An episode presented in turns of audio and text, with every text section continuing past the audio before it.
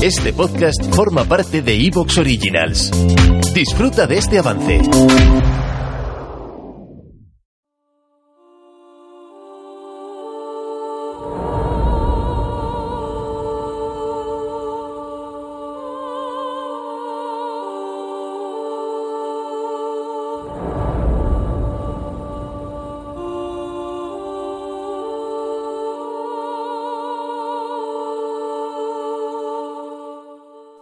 Bienvenidos a Antena Historia.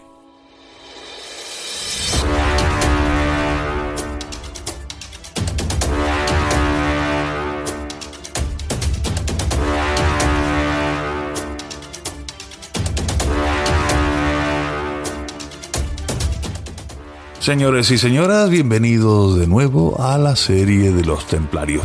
Hoy vamos a tratar sobre la organización de la orden. Así que poneros cómodos que comenzamos.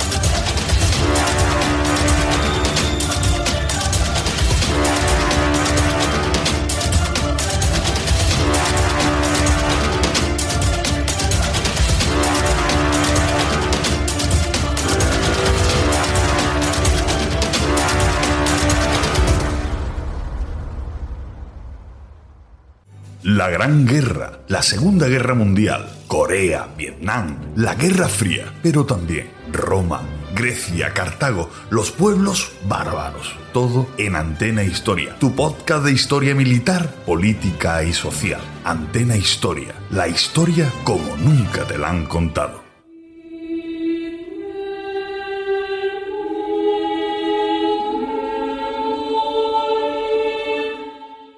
La orden estaba formada no solo por caballeros templarios. A estos había que sumarle los capellanes, los sargentos, los escuderos, sirvientes criados y, y artesanos de diversos gremios vinculados a la intendencia de la orden. Todos ellos se hallaban estrictamente bajo las órdenes del Gran Maestre, con sede permanente en Jerusalén. El maestre de Jerusalén solo debía explicaciones al Papa, aunque para decisiones trascendentales y cuestiones de importancia el maestre podía someter a voto la decisión a adoptar.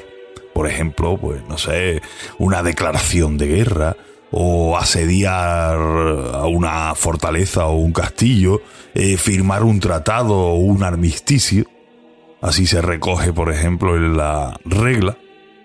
Cuando se trate de cosas mayores, eh, como dar tierras, eh, conferenciar la orden o recibir a alguien, entonces eh, es competente llamarlos a todos si al maestre le pareciese. Y oído los votos del cabildo común, hágase por el maestre lo que más convenga. Así que las cosas podían ser votadas. Lo más importante, ¿no?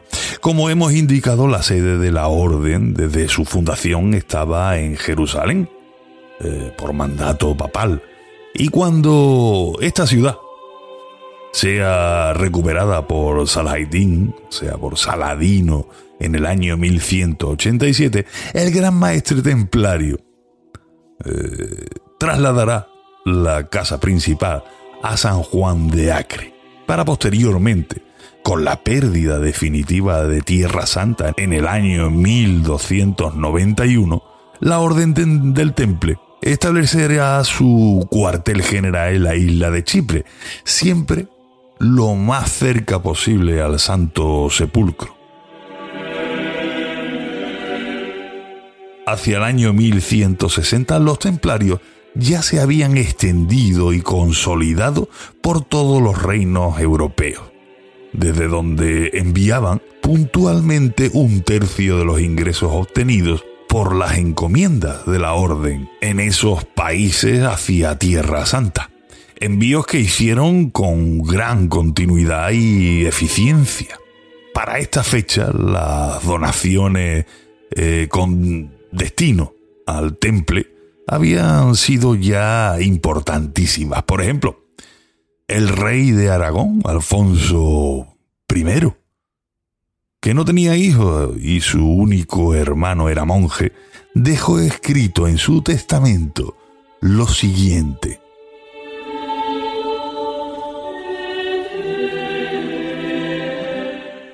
Por ello, para después de mi muerte, dejo como heredero y sucesor mío al santo sepulcro del Señor que está en Jerusalén, y a los que allí lo guardan, y vigilan y sirven a Dios, y al hospital de los pobres que también están en Jerusalén, y al temple del Señor, con los caballeros que están allí para defender el, el buen nombre de la cristiandad. A estas tres órdenes concedo todo mi reino, el imperio y el gobierno. Añado también a la caballería del temple mi caballo con todas mis armas. De este modo, todo mi reino como arriba queda dicho, y toda mi tierra, todo cuanto tengo, y me ha sido legado por mis antecesores, y cuanto yo mismo he adquirido, o adquiriera en el futuro con el auxilio de Dios, todo lo doy y concedo al sepulcro de Cristo, al hospital de los pobres y al temple del Señor, para que lo tengan y posean por terceras en justas e iguales partes. Todo lo antedicho lo hago y ordeno hacer por las almas de mi padre, de mi madre, y en remisión de mis pecados y para merecer tener un sitio en la vida eterna.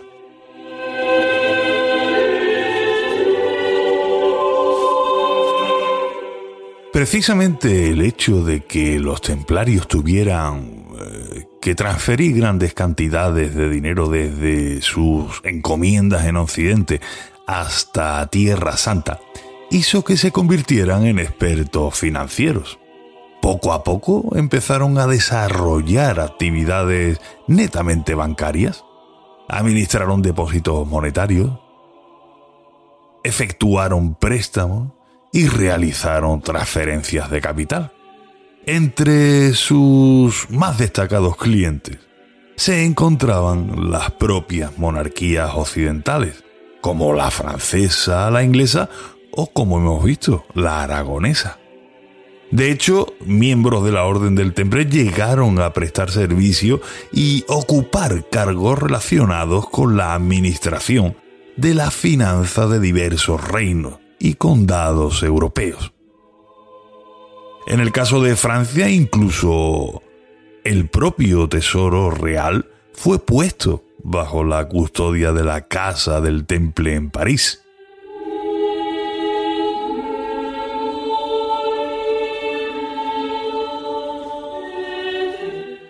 Con motivo de los tres ejercicios contables que se, bueno, en los que se dividía el año natural, eh, estaban fechados en la Candelaria, en la Ascensión y en todos los santos, los templarios eh, daban cuenta de su gestión a sus clientes, entregándoles un resumen en cada ejercicio en el que aparecía la posición deudora o acreedora de la orden frente a ellos mismos, que ya entonces se llamaban extractos de cuenta. Se ha afirmado que el temple revolucionó la práctica mercantil medieval mediante el uso de la letra de cambio, que permitía a los peregrinos entrar, bueno, entregar eh, sus bienes en las encomiendas occidentales cercanas a su residencia y a cambio de un certificado templario, claro, por el valor de los bienes entregados que era pagadero en el temple de Jerusalén. con el descuento eh, de una sustancial comisión por los servicios prestados. Como buenos banqueros, ¿no os parece? De este modo, eh, los peregrinos se ahorraban el riesgo de transportar grandes sumas de dinero y la posibilidad de que éste pues, le fuera robado.